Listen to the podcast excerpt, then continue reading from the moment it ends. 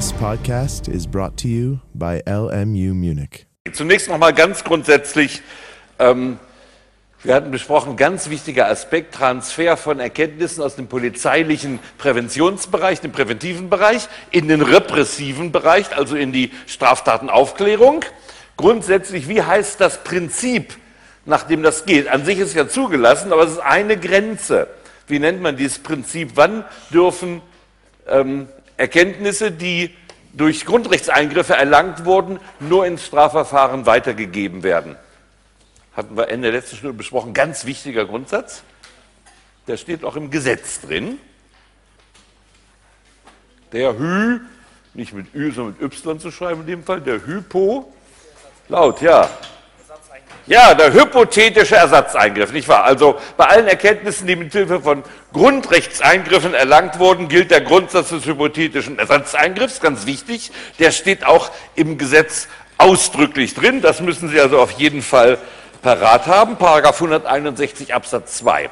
Was nicht im Gesetz steht, was deshalb auch in der Praxis ignoriert wird und was auch im Schrifttum durchaus umstritten wird, ist bei dem Transfer von Erkenntnissen von Geheimdiensten, also nicht normalen Polizeibehörden, sondern geheimdienstlichen Erkenntnissen.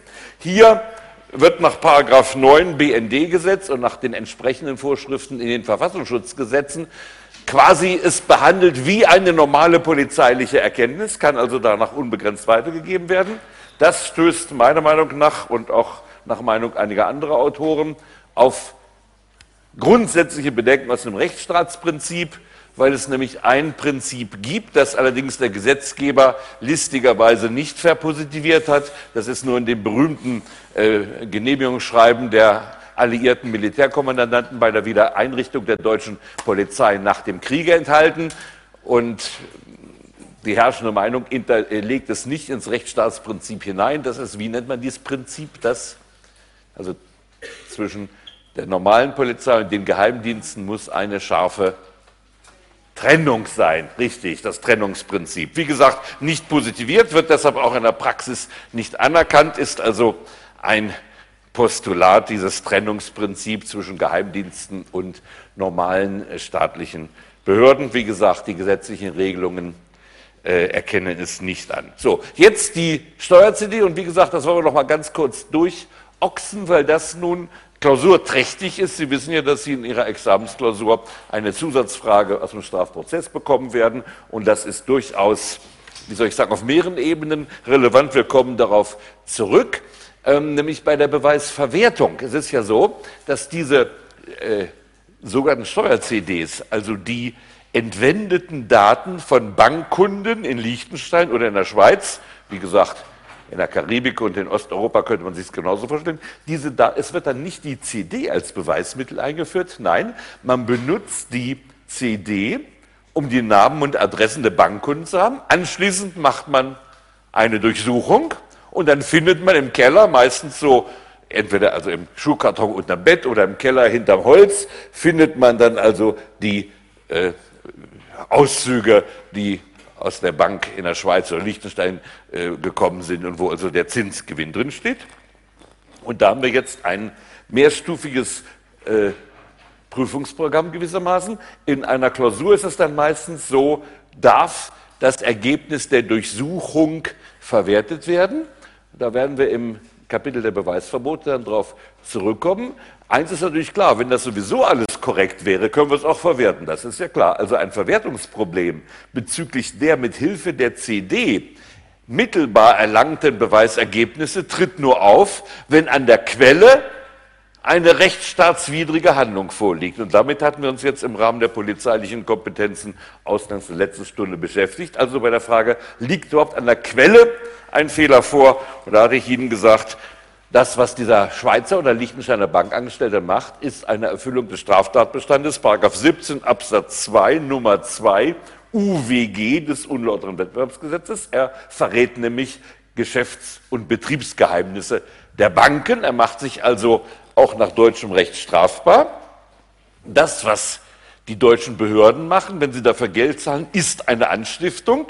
Wie gesagt, das wird nicht überall kapiert, weil die sagen, der will doch die verkaufen. Antwort, äh, das ist genauso, wenn jemand zu mir kommt und sagt, ich bin bereit, deinen Nebenbuhler, deinen Konkurrenten zu ermorden, wenn du mir eine Million zahlst. Das ist ja kein Omnimodo Facturus. Das ist jemand, der möchte von mir angestiftet werden, zivilrechtlich, eine Invitatio ad offerendum. Und erst wenn ich ihm die Million zahle, habe ich ihn angestiftet. Das wird verschiedentlich von den Autoren total verkannt, aber es ist äh, beteiligungsdogmatisch ganz evident, dass es eine Anstiftung ist. Und nun haben wir, und das wollte ich auch noch ergänzen zur letzten Stunde. Wir haben für die Teilnahme, die auf deutschem Boden stattfindet, bei Straftaten, die im Ausland begangen werden. Angenommen also, der fährt jetzt nicht nach Deutschland und übergibt die CD. Wenn er das in Deutschland macht, wäre es sowieso kein Problem. Hätten wir einen deutschen Tatort. Angenommen, die Deutschen sind so raffiniert und fahren in die Schweiz. Ist ja auch ganz nett, hat man gleich einen Ausflug. Und so war es damals mit der Liechtensteiner Steuer-CD. Da hat nämlich der BND, der Deutsche Auslandsgeheimdienst, hat im Ausland sich die CD geben lassen, damit man einen ausländischen Tatort hatte. Ändert aber nichts an der Sache, denn nach dem deutschen internationalen Strafrecht ähm, ist es so, Paragraph 9 Absatz 2 des StGB, Paragraph 9 Absatz 2 StGB, die Teilnahme, also jetzt die Anstiftung, ist sowohl an dem Ort begangen, an dem die Tat begangen ist, wäre jetzt also Schweiz oder Liechtenstein, als auch an jedem Ort, an dem der Teilnehmer gehandelt hat. Also wenn die Teilnahme auf deutschem Boden stattfindet, die zur Anstiftung beitragende Handlung, also zum Beispiel der, äh, nehmen wir an, der kommt nach Deutschland, ist sowieso klar, aber nehmen wir an, ähm, der BND-Mensch holt sich in Bochum die Millionen ab oder die drei Millionen ab, dann hat, ist die Teilnahme auf deutschem Boden durchgeführt und über Paragraph 9 Absatz 2 StGB ist hier auf jeden Fall für die Teilnahme ein deutscher Tatort. Das heißt, wir haben hier eine Anstiftung zu einem strafbaren Delikt, auch nach deutschem Recht strafbaren Delikt vor uns. Und wenn Sie jetzt in der Zeitung gelegentlich gelesen haben, dass die Schweizer Ermittlungsverfahren gegen die deutschen Steuerfahnder einleiten, ist das nicht nur völlig korrekt. In Wahrheit müsste auch die Staatsanwaltschaft Bochum gegen sich selbst ein Ermittlungsverfahren einleiten, weil sie äh, unter Umständen daran mitgewirkt hat oder jedenfalls gegen die Steuerfahnder einleiten. Das Ganze ist also eine Straftat, daran kommt man gar nicht vorbei. Die Folge, wie das dann auf der Beweisverwertungsebene ist, die wird uns dann noch äh, beschäftigen in dem Kapitel über die Beweisverwertungsverbote. Ich hatte Ihnen aber schon die Entscheidung des Bundesverfassungsgerichts, eine Entscheidung der Kammer, also von drei Richtern, äh, ähm, äh, genannt, die in sehr oberflächlicher Weise äh, also dieses Problem äh, vom Tisch gewischt hat. Bundesverfassungsgericht Strafverteidiger 2011, Seite 65. Gut, wir kommen darauf im Beweisverwertungskapitel zurück. Ich, an sich gilt der Grundsatz, dass der Staat nicht durch vorsätzliche strafbare Handlungen sich Beweismittel verschaffen darf. Das ist ein allgemeiner rechtsstaatlicher Grundsatz. Der muss auch nicht irgendwo in der StPO wiederholt werden, weil er sich aus dem Rechtsstaatsprinzip und damit aus dem Grundgesetz ergibt. Gut, das also nochmal zur Vertiefung des Problems der sogenannten Lichtensteiner Steuer-CD. Und jetzt gehen wir weiter die Figuren des Ermittlungsverfahrens. Wir hatten jetzt also Staatsanwaltschaft, Polizei besprochen, jetzt als drittes der Ermittlungsrichter. Der Ermittlungsrichter ist ebenfalls eine Figur, die in, sagen wir mal, die Strafverfolgungskomponente des Ermittlungsverfahrens eingebaut ist. Wichtig ist, das ist insbesondere auch immer für ausländische äh, Studenten diese Unterscheidung wichtig, zwischen dem Untersuchungsrichter und dem Ermittlungsrichter zu unterscheiden. Den Untersuchungsrichter, hatte ich Ihnen schon gesagt, gibt es in Deutschland nicht mehr. Wir hatten den Untersuchungsrichter bis Mitte der 70er Jahre. Er stammt an sich ursprünglich aus dem französischen Recht, war in Deutschland übernommen worden und über also 150 Jahre lang oder wenn wir nur die Rechtsstrafprozessordnung nehmen, knapp 100 Jahre lang, war das Ermittlungsverfahren zweigeteilt. Es wurde zunächst von der Polizei und Staatsanwaltschaft angefangen. Sobald man aber gravierende Verdachtsmomente hatte, sollte es vom Untersuchungsrichter weitergeführt werden. Die Idee war, dass jetzt eine unabhängige Instanz, die also nicht wie die Polizei sozusagen in der Exekutive, im hierarchischen Aufbau der Exekutive steht, äh, die Ermittlung führen, sondern ein Richter führte diese Ermittlungen. Dahinter steckte nun allerdings, und das war der Pferdefuß dieser Institution des Untersuchungsrichters, der Untersuchungsrichter mediatisierte weitgehend die Hauptverhandlung. Das ist heute noch so in Frankreich und in den Ländern, wo wir einen Untersuchungsrichter haben, dass die Vernehmung der Zeugen in der Hauptverhandlung oft ersetzt wird durch die Verlesung der Protokolle vor dem Ermittlungsrichter. Äh, Entschuldigung, jetzt habe ich selbst den Fehler gemacht, vor dem Untersuchungsrichter. Also muss man höllisch aufpassen, dass man hier die Begriffe nicht äh, äh, durcheinander bringt. Also die Protokolle der Zeugenvernehmung von Untersuchungsrichter ersetzten in weitem Umfange dann eine mündliche, unmittelbare Hauptverhandlung und weil beim Untersuchungsrichter, jedenfalls nach der Regelung der Reichsstrafprozessordnung von 1877, an sich keine Parteiöffentlichkeit galt.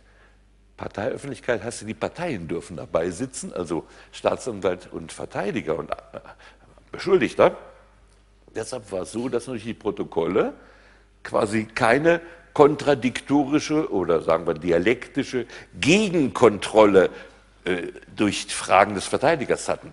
Äh, das heißt, eine Protokollverlesung der Protokolle des Untersuchungsrichters konnte selbst dann, wenn man beim Untersuchungsrichter völlige Neutralität voraussetzt, die Vernehmung des Zeugen in der Hauptverhandlung und dann das, was man also in den USA Kreuzverhör nennt, also auch die Befragung durch den Verteidiger, nicht ersetzen. Infolgedessen war die ganze Einrichtung des Untersuchungsrichters von Anfang an problematisch, weil sie zwar auf der einen Seite ein neutrales Element in die Ermittlungen einführen sollte, auf der anderen Seite aber die Rechte der Verteidigung eigentlich zurückdrängte.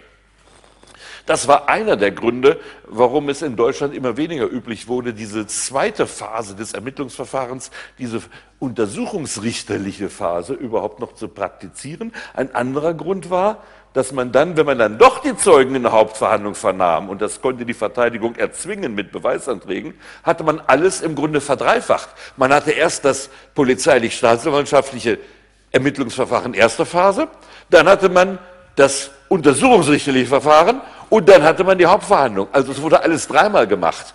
Und erfahrungsgemäß, die Zeugenaussage wird nicht besser, sondern schlechter, wenn Sie sie immer wieder durch den Wolf drehen.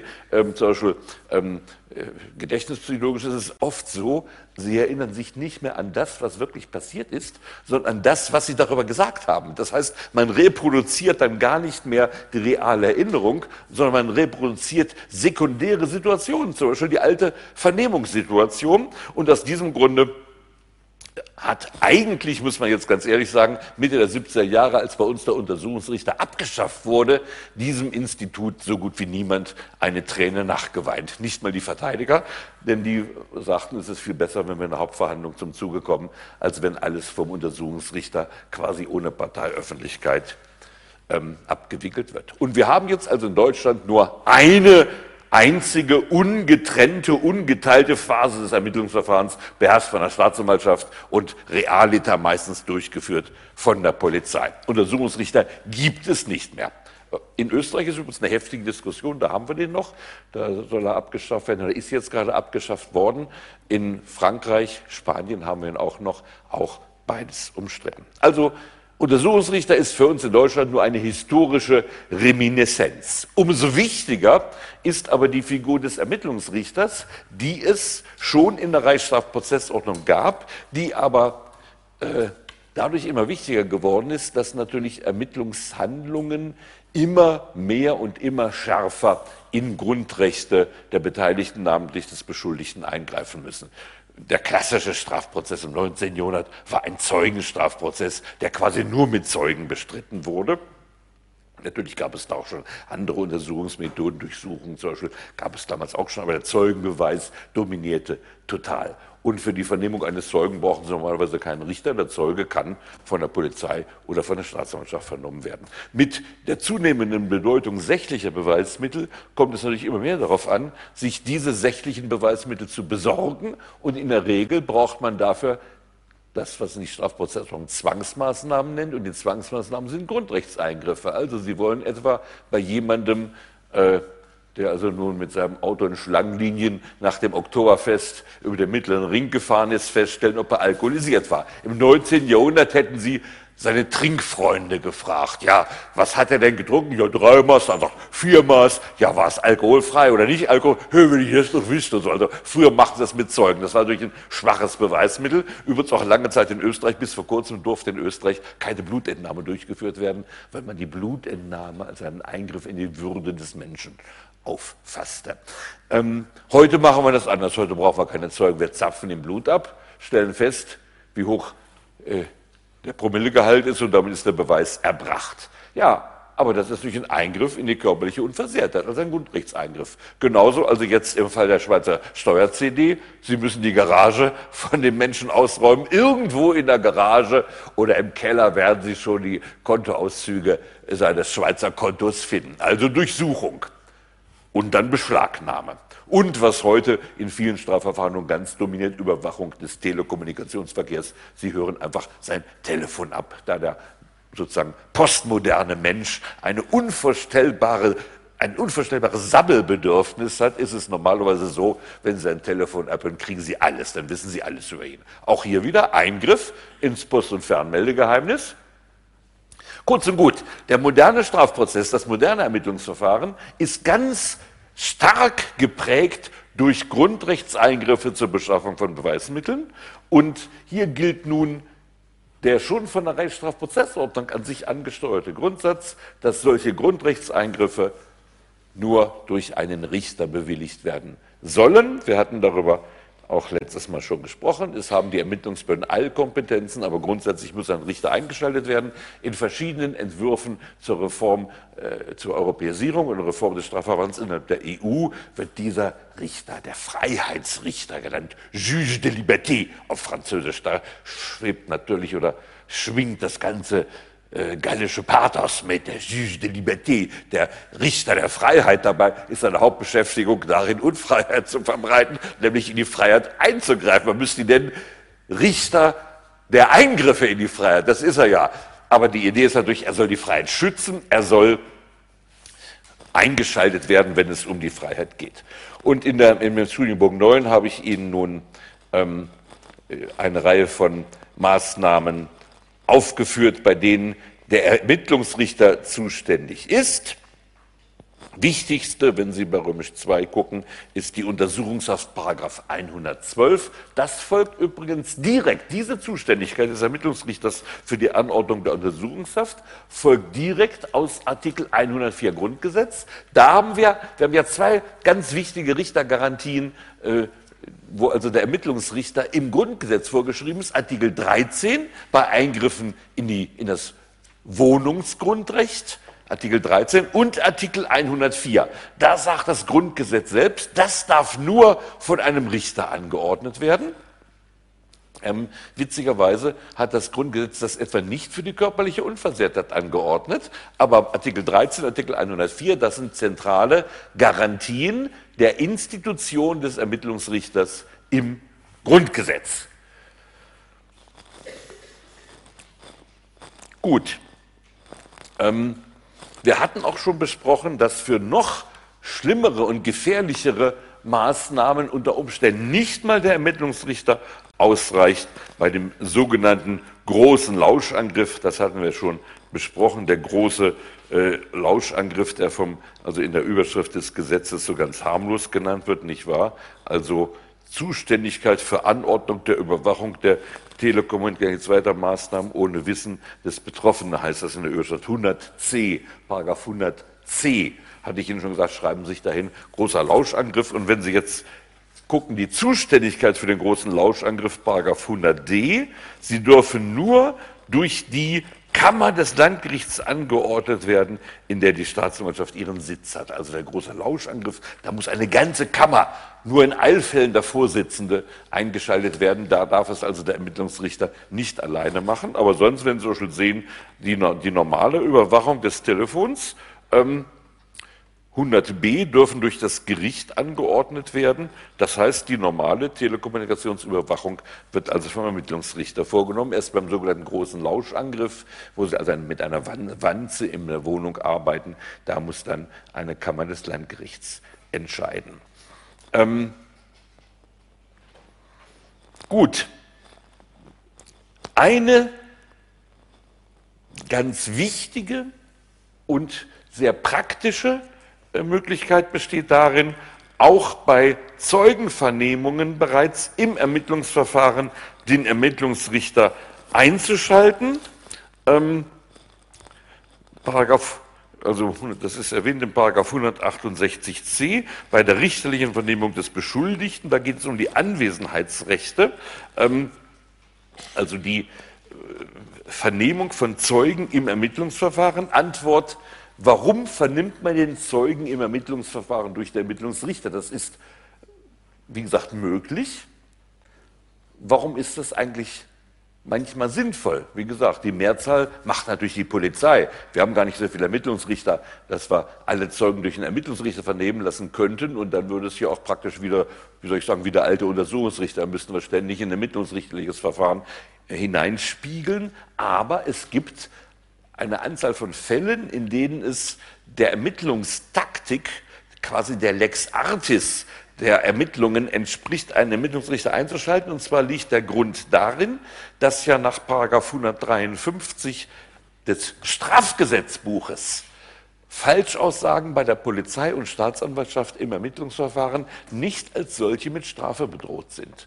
Mit Strafe bedroht ist nur die richterliche Aussage, also die vor einem Richter erstattet wird, nicht die vor Staatsanwaltschaft oder Polizei. Zwar kann natürlich eine unrichtige Aussage bei Staatsanwaltschaft oder Polizei nach anderen Strafvorschriften unter Umständen strafbar sein. Was fällt Ihnen dazu ein? Also angenommen, bitteschön. Ganz, ja, ja, völlig richtig, Strafvereitelung. Sie sollen dem Beschuldigten ein Alibi verschaffen und sie lügen dann wie gedruckt und beschaffen ihrem Alibi. Das wäre Strafvereitelung. Man kann es natürlich auch rumdrehen. Ähm, sie behaupten, Tatzeuge zu sein und schildern die Tat völlig falsch rum. Was wäre das dann? Was könnte das sein? Also einmal falsche Anschuldigung 164 und dann natürlich ein Beleidigungsdelikt, Verleumdung 187.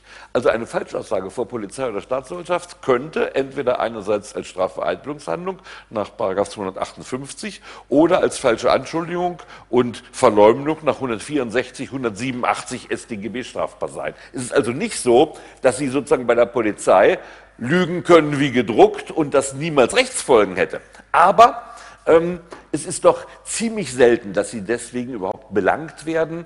Ähm, wenn wir uns damit genauer befassen würden, da sind die, zum Beispiel die Voraussetzungen für eine Strafbarkeit etwas höher angesetzt, zum Beispiel die Strafvereitelung ähm, setzt ja voraus, dass der staatliche Strafanspruch, wie es die Rechtsprechung sagt, sagt, auf geraume Zeit deshalb unverwirklicht bleibt. Das würde natürlich passieren, wenn Sie lügen und daraufhin das Ermittlungsverfahren erstmal eingestellt wird. Da hätten Sie eine vollendete Strafverhandlung begangen. Wenn aber der Polizist am Ende der Vernehmung sagt, wissen Sie, Sie sollten sich lieber Baron von Münchhausen nennen, was Sie hier zusammengelogen haben, geht auf keine Kuhhaut, dann haben Sie ja gar nicht eine erfolgreiche Strafvereitelung begangen, wäre höchstens eine versuchte Strafvereitelung.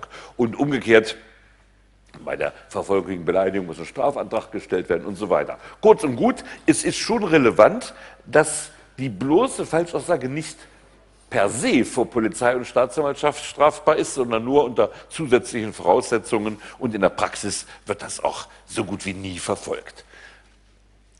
Also, in den Fällen, wo es, wo es auf die Richtigkeit der Aussage ganz entscheidend ankommt, kann die Vernehmung durch den Ermittlungsrichter ein wichtiges Moment sein, um eine wahre Aussage zu garantieren und um zumindest den Zeugen, wenn er jetzt gelogen hat, auch später wegen Falschaussage verfolgen zu können. Ferner gibt es eine, einen Effekt, den erst die Rechtsprechung ähm, herausgearbeitet hat, auf den wir später nochmal zurückkommen, aber erst jetzt schon in Klausuren, wo der Ermittlungsrichter eine Rolle spielt, taucht typischerweise dann dieses Problem auf. Deshalb will ich es Ihnen jetzt schon mal ähm, bekannt geben. Es ist so, dass ein Zeuge, der ein Zeugnisverweigerungsrecht nach 52 hat, also insbesondere Familienmitglieder, davon auch erst in der Hauptverhandlung Gebrauch zu machen braucht. Und dann nach Paragraph 252 darf seine frühere Aussage nicht verlesen werden. Der Sinn ist folgendes. Ähm, nehmen wir mal an, machen wir jetzt mal nicht sexuellen Missbrauch, machen wir Körperverletzung. Die Frau kommt zur Polizei, zeigt auf ihr blaues Auge und nehmen wir andersrum. Der Mann kommt zur Polizei, zeigt seine dicke Beule auf dem Kopf und sagt, gestern bin ich von der Wiesenhornkimmer und da hat meine Ehefrau, also weil sie kein Nudelholz hatte, mir äh, ein anderes Küchengerät, also die Mikrowelle, sagen wir, auf den Kopf geschmissen. Körperverletzung. Oh, sagt der Polizist, das ist ja ganz schlimm. Jetzt fangen sogar die Ehefrauen schon an zu prügeln. Da müssen wir scharf gegen vorgehen. So, jetzt wird die Ehefrau angeklagt wegen Körperverletzung. Und jetzt ist es so, inzwischen haben die Eheleute sich wieder ausgesöhnt. Sie ist jetzt ganz besonders lieb zu ihm, macht in der Mikrowelle immer leckerste äh, Hamburger warm oder alte Pizzen werden morgens da noch wieder hochgefahren. Und er ist so begeistert, dass er so eine tolle Ehefrau hat und verweigert jetzt in der Hauptverhandlung die Aussage. Und nach 252 StPO darf jetzt seine frühere Aussage nicht verlesen werden. Das steht drin. Jetzt ist es ganz interessant, ähm, dass damals in den Beratungen hat ein Mitglied der Reichstagskommission einen Antrag gestellt, reinzuschreiben, man darf auch den früheren Vernehmungsbeamten nicht als Zeugen vernehmen, um mittelbar durch dessen Vernehmung die alte Aussage quasi über den Umweg des Zeugenbeweises mittelbar in die Hauptverhandlung einzuführen. Und da hat dann der äh, Kommissionsvorsitzende von Schwarze gesagt, also wenn wir das auch noch regeln müssen, das ist doch klar, das folgt doch aus dem Verlesungsverbot, dass sich nicht ein noch schlechteres Beweismittel, nämlich die unzuverlässige Erinnerung eines Zeugen was der Zeuge damals wohl gesagt haben sollte, könnte, möchte, anstelle der Verlesung einführen kann. Also die, das Verbot der Verlesung impliziert doch, dass dann erst recht nicht schwächere Beweismittel benutzt werden dürfen. Also wenn wir das noch reinschreiben müssen, sagt er, das irgendwo hört die Gesetzgebung auf, wenn wir quasi solche Missbrauchsfälle extra in der Strafprozessordnung verbieten müssen, das ist doch wohl überflüssig, sagte von Schwarze. Und schon in den 90er Jahren des 19. Jahrhunderts hat das Reichsgericht genau das gemacht. Das Reichsgericht sagt, wieso? ist ja nur verboten, das Protokoll zu verlesen. Die Vernehmung des Vernehmungsbeamten, die ist doch nicht verboten. Also machen wir das so. Also genau das, wovon Schwarze sagt, also das, so ein Missbrauch kann man sich doch gar nicht vorstellen. Genau das wurde gemacht. Und das hat der BGH mit einer gewissen Differenzierung fortgesetzt. Ähm, er hat dann gesagt, Moment, Moment, hat er gesagt, Polizei und Staatsanwaltschaft als mittelbaren Zeugen dürfen wir nicht vernehmen, denn nach dem damaligen Recht hatten die keine Belehrungspflicht über die Zeugnisverweigerungsrechte. Es kann ja sein, dass der Zeuge gar nicht gewusst hat, dass er ein Zeugnisverweigerungsrecht hatte. Staatsanwaltschaft und Polizei brauchte ihn nach altem Recht darüber auch nicht zu belehren. Dann dürfen wir die auch nicht als Zeugen vernehmen. Aber der Ermittlungsrichter, der hatte auch schon nach altem Recht die Pflicht, den Zeugen auf sein Zeugnisverweigerungsrecht hinzuweisen. Und deswegen sagt der BGH in ständiger Rechtsprechung, und die Fundstellen stehen im Studienbogen drin, den Ermittlungsrichter dürfen wir als Zeugen vernehmen. Und witzigerweise hat die Rechtsprechung an dieser Differenzierung festgehalten, obwohl inzwischen auch Polizei und Staatsanwaltschaft den Zeugen über sein Zeugnisverweigerungsrecht belehren müssen. Aber diese Differenzierung gilt heute noch. Der Ermittlungsrichter kann, wenn ein Zeuge in der Hauptverhandlung erstmals von seinem Zeugnisverweigerungsrecht Gebrauch macht, als mittelbarer Zeuge, man sagt Zeuge vom Hörensagen, über das vernommen werden, was der jetzt sein Verweigerungsrecht ausübende Zeuge im Ermittlungsverfahren gesagt hat. Das Ganze ist natürlich vom Effekt her besonders grotesk.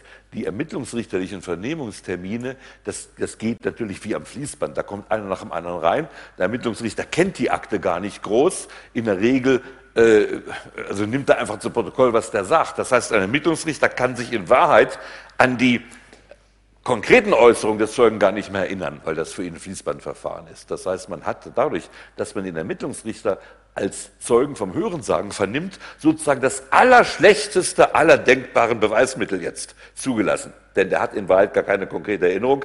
Der wird normalerweise vor seiner Zeugenvernehmung sein altes Protokoll sich wieder angucken und sagen, ja, was ich da gesagt habe, ja, jetzt fällt es mir ein. Das hat also der Zeuge genau gesagt. Also das Ganze ist eher eine Posse, eine Justizposse, als ein realer Beitrag zur wirklichen Wahrheitsfindung. Aber die, das ist in der Praxis fest eingebläut, das ist auch fest in der Routine in der Praxis drin. Das heißt, wenn ein zeugnisverweigerungsberechtigter Zeuge noch in der Wut über die Beule auf dem Kopf aussagt vor der Polizei, wird er sofort einen Stock höher, deshalb sitzt in der Edstraße im Polizeipräsidium, sitzt immer ein Ermittlungsrichter. Und sobald also zum Beispiel die Ehefrau sagt, gestern hat der Mann mir einen reingeschlagen, dass meine Zähne wie Hagelstücke geflogen, nee, sie sagt, gestern hat der Mann mir einen reingeschlagen, dass alle Zähne wie Hagelstücke rausgeflogen sind. Moment, Moment, sagt der Polizist, wir gehen ein Stock höher zum Ermittlungsrichter. Wiederholen Sie es bitte beim Ermittlungsrichter. Dann wird es dort protokolliert und in der Hauptverhandlung hat sich ausgesöhnt. Der Mann hat ihr inzwischen äh, wunderbares neues Gebiss spendiert und so ist auch ganz lieb, Pelzmantel oben drauf gelegt. Und sie will natürlich nicht mehr, dass ihr Mann bestraft wird und sagt, Herr Vorsitzender in der Hauptverhandlung, ich verweigere die Aussage. Dann sagt der Vorsitzende, kein Problem, damit habe ich schon gerechnet. Herr Ermittlungsrichter Huber steht schon vor der Tür, bitte treten Sie herein. Was hat die Zeugin damals vor Ihnen ausgesagt? Das ist das Modell. Klare Umgehung des Paragraph 252. Gut, das ist also, wie gesagt, eine durch eine gewisse Tücke der Rechtsprechung ähm, ersonnende, wichtige Funktion des Ermittlungsrichters, die Aussagen zeugnisverweigerungsberechtigter Zeugen gewissermaßen im Ermittlungsverfahren endgültig festzunieten und das Verweigerungsrecht 252 StPO auszuhöhlen. Übrigens, ganz raffinierte Zeugen oder Zeuginnen können das sogar noch zur Posse treiben, indem sie darauf spekulieren. Sie sagen zunächst von dem Ermittlungsrichter äh, komplett aus, und wie wir gleich sehen werden, ist es nicht unbedingt erforderlich, zwar möglich, aber nicht unbedingt erforderlich, dass ein Verteidiger als Gegenkontrolleur dabei sitzen muss. In der Hauptverhandlung verweigern Sie das Zeugnis, dann wird der Ermittlungsrichter als Zeuge vernommen. Und was hat die Zeugin jetzt verhindert? Dass sie vom Verteidiger ins Kreuzfeuer genommen werden kann. Sie verweigert die Aussage der Hauptverhandlung. Es wird ihre alte Aussage durch Vernehmung des Ermittlungsrichters in die Hauptverhandlung mittelbar eingeführt und damit hat sie trickreicherweise das Kreuzverhör verhindert. In der Hauptverhandlung müsste sie sich ja der Befragung durch den Verteidiger stellen.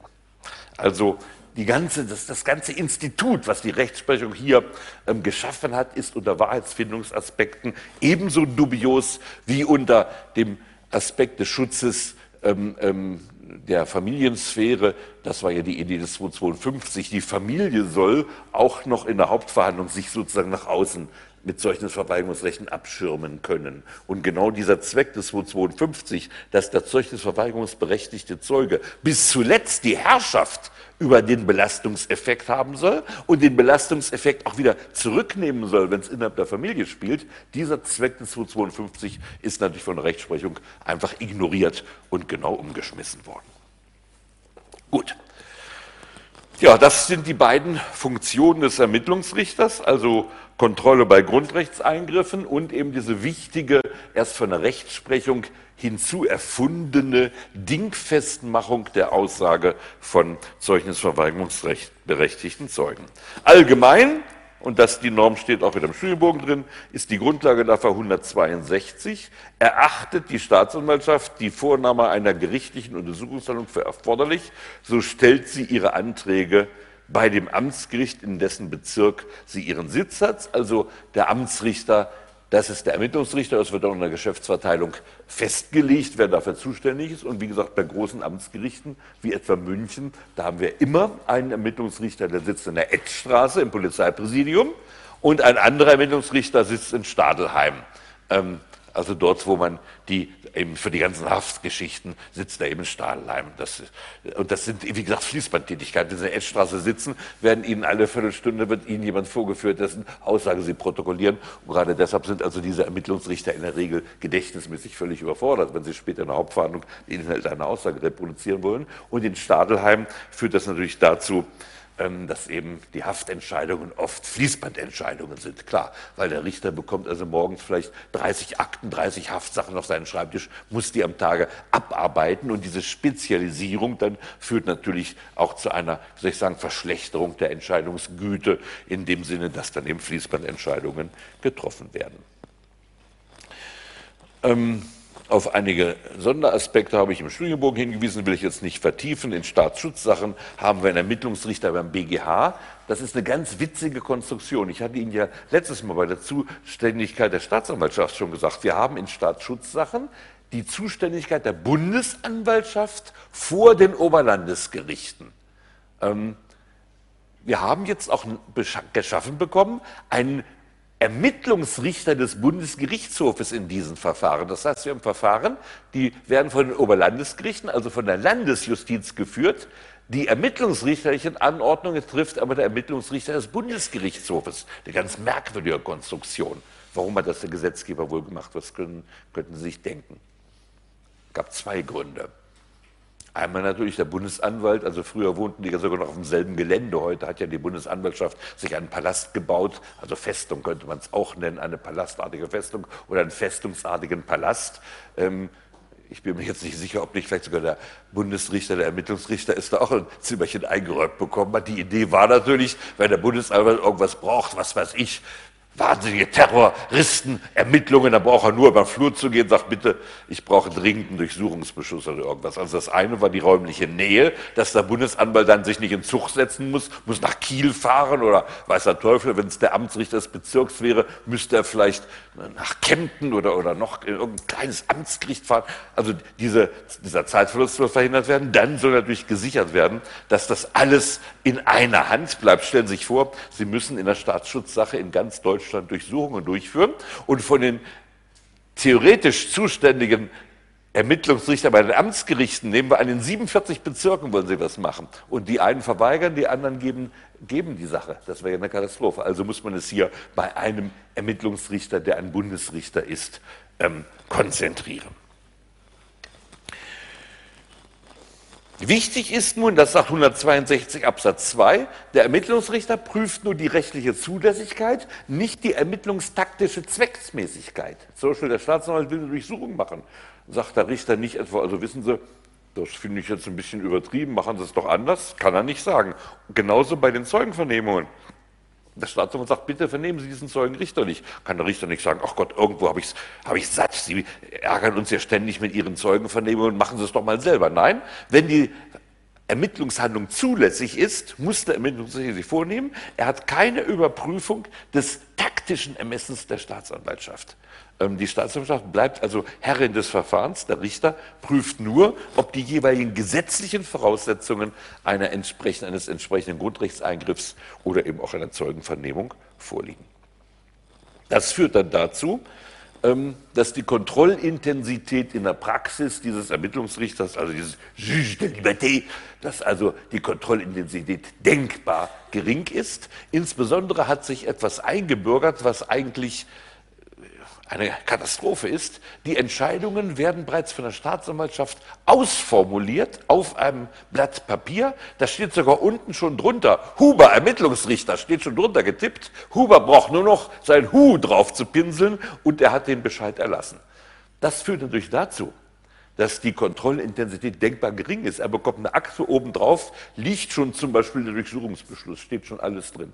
Ja, ein Ermittlungsrichter jetzt anfangen würde, sagt, Moment, Moment mal, das ist ja nur erst Aktenband, was weiß ich, 47. Her mit den anderen 46 Aktenbänden. Jetzt will ich doch mal gucken, ob hier wirklich ein hinreichender, ein, ein, ein äh, nach dem Verhältnismäßigkeitsprinzip ausreichender Verdacht für eine Durchsuchung besteht. Das macht er natürlich nicht, er unterschreibt. Genauso beim Haftbefehl, ähm, der ist auch schon vorformuliert. Der wird von der Staatsanwaltschaft vorformuliert eingereicht. In der Praxis funktioniert der Ermittlungsrichter deshalb sehr häufig wie ein Urkundsbeamter der Geschäftsstelle.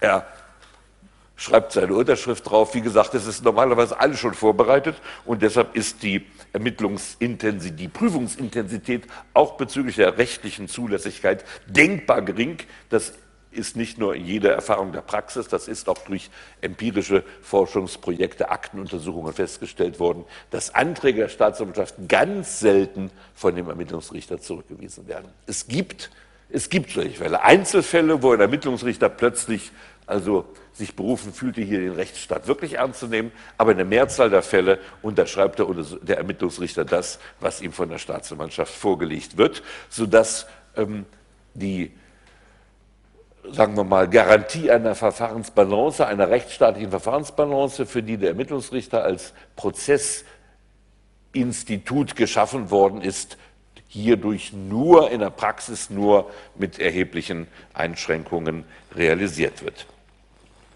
Dazu steht im gewissen Gegensatz die neueste Rechtsprechung des Bundesverfassungsgerichts zur 81a StPO. Die habe ich Ihnen hier unten aufgeschrieben, also NJW 2007 1345, NJW 2010 2864 und zwar im 81a steht ja drin an sich körperliche Untersuchung, also Ermittlungsrichter ist zuständig, aber bei Gefahr im Verzug Staatsanwaltschaft oder ihre Hilfsbeamten. Nur ist es so, dass die Deutschen hier eine merkwürdige Angewohnheit haben, die an sich in den Tropen sinnvoll ist. In Tropen gilt eine allgemeine Regel für den Alkoholmissbrauch, muss man da schon sagen, oder bei tropischen Klimaten kann man auch sagen, für den medizinischen Einsatz von Alkohol. Wie lautet die? Nicht vor Sonnenuntergang, nicht wahr? Also in Tropen soll man den Alkohol erst nach Sonnenuntergang kriegen. Die Deutschen haben sich nur dem weitestgehend angeglichen. Sagen wir mal, die richtig großen Alkoholdosen, also jetzt nicht im Dosis, also wird hier die, eine Dose, die Dosen lautet der Plural für unsere ausländischen Hörer, oder auch eine Dosis, die Dosen, also die richtigen Alkoholdosen, auch unsere Flaschen trinken und keine Metalldosen sind das Alkoholdosen, nämlich Mehrzahl von Dosis. Die richtig großen Alkoholdosen werden erst nach Sonnenuntergang runtergeschüttet und meistens sind dann die Deutschen Alkohol gewohnt, wie sie sind, erst so richtig abgefüllt, so ab Mitternacht. Mitternacht, 1 Uhr nachts, 2 Uhr nachts, 3 Uhr nachts, 5 Uhr nachts weil wir uns an madrilenische und spanische Verhältnisse mehr und mehr gewöhnt haben. So, da liegen natürlich die Polizisten auf der Lauer. Und wenn morgens um fünf sich die Clubs leeren, torkelnde Gestalten zu den vom Papa geschenkten Porsche wanken und damit in Schlangenlinien über mittleren Ring nach Hause fahren oder durch besonders langsame Fahrweise sich als volltrunken nach außen schon erkenntlich machen, dann schlägt die Polizei zu. So. Dann war es früher üblich, man sagte Gefahr im Verzug. Wenn wir warten, bis der Ermittlungsrichter Huber morgens um 8 Uhr in der Edstraße eintrifft, hat er ja schon Alkohol abgebaut. Wir müssen also jetzt die Blutprobe entnehmen. Das war auch ganz vernünftig, das war ja eine reine Routinemaßnahme. Inzwischen hat sich allgemein eingebürgert, dass man bei nächtlichen Blutentnahmen und wie gesagt, 99 Prozent aller Blutentnahmen bei Verdacht auf Trunkenheit im Verkehr erfolgen nun in der Nacht, dass man das im, im Rahmen der Eilkompetenz machte. Und da hat aus einem schwer psychologisch erklärbaren Grunde plötzlich das Bundesverfassungsgericht die Glocke des Rechtsstaats geläutet und hat gesagt, Moment, Moment, Moment. Nur wenn richterliche äh, Entscheidungen nicht zu erlangen sind, dann muss man eben einen nächtlichen ermittlungsrichterlichen Notdienst vorhalten. Nur ist es so, so Schlau sind ja selbst die volltrunkenen Kraftfahrer, die fahren nicht vor der Edstraße lang, wenn sie nach Hause fahren. Die machen über die Edstraße meistens so große Bogen. Selbst wenn also der Ermittlungsrichter gähnend und inzwischen also selbst die, das Spätprogramm schon im Fernsehen nicht mehr ertragen können, da sitzt, immer einnickend in der Edstraße und wartet, dass er also jetzt Blutentnahmen, was weiß ich, in der Wiesenzeit 10.000 pro Nacht oder was unterschreiben muss. Selbst das nützt ja nichts wie gesagt, die greift man dann ja in irgendwelchen Außenbezirken, in Harlaching oder sonst wo greift man die auf. Ja, sagt das Bundesverfassungsgericht, dann geht es eben auch telefonisch. Und das ist nun besonders absurd. Was ist denn das für eine Kontrolle? Sie rufen den Richter in der Edstraße an, sagen, ich muss eine Blutentnahme machen, aber es ist ein Eilfall, aber ich muss sich ja nach der Rechtsbundesverfassungsgericht einschalten. Was ist denn los? Ja, der lallt so, sagt der äh, Polizist. Der Richter lallt vielleicht auch inzwischen, weil er sich ein hinter die Binde gegossen hat bei seinem langweiligen Nachtdienst.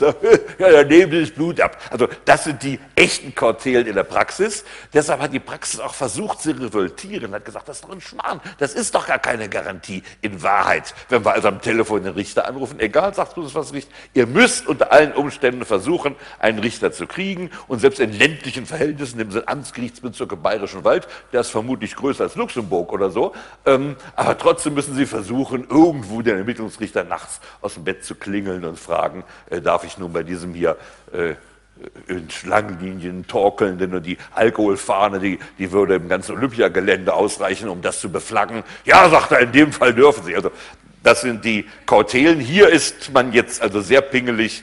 Ähm, die Praxis, wie gesagt, hat versucht, dagegen zu revoltieren, weil sie sagt, das ist unpraktikabel bis zum geht nicht mehr. Aber das Bundesverfassungsgericht ist hier sehr streng geblieben. Gut, damit haben wir jetzt ähm, so und jetzt haben, sind offenbar alle Studienbögen ver nein nicht Moment Moment doch nee jetzt komme ich aber in Verlegenheit weil die Freigebigkeit dazu geführt hat, dass ich die Studienbögen 10, meine eigenen 10a und 10b sind verteilt worden. Das ist ja, haben wir noch. Ja, herzlichen Dank.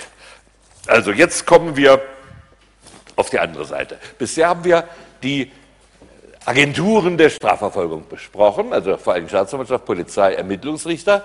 Jetzt gehen wir auf die andere Seite, auf das Objekt des Strafverfahrens. So nannte man das auch früher, der Beschuldigte, das Objekt des Strafverfahrens. Und mit der Überwindung des alten gemeinrechtlichen Inquisitionsprozesses hat man gesagt, der Beschuldigte kann doch nicht ein Objekt sein, er muss Subjekt sein, er ist Person. In gewisser Weise kann man das auch vielleicht sogar auf die kantianische Rechtsphilosophie zurückführen. Jeder Mensch ist Person, jeder Mensch muss als Selbstzweck gesehen werden. Und wenn jeder Mensch, weil er vermöge seiner Würde, als Selbstzweck gesehen werden muss, oder auch umgekehrt, weil er als Selbstzweck gesehen werden muss, hat er eine Würde. Er ist also eine Person. Eine Person kann niemals Objekt werden. Und die Floskel kennen Sie hoffentlich aus der kantianischen Straftheorie. Denn wenn man ihn nur als Objekt sehen würde, dann würde er, und diesen Satz muss man auswendig wissen, müssen Sie auch für die Prüfung auswendig haben, was würde passieren, wenn wir ihn nur als Objekt sehen. Er würde unter die Gegenstände, haben Sie nie gehört? Also wenn Sie mir einen Grundriss gemacht haben, hätte ich es wenigstens versucht, ihn einzubläuen. Wenn Sie ihn nur als Objekt sehen, wird er unter die Gegenstände des Sachenrechts gemengt wo wieder ihn seine angeborene Persönlichkeit schützt.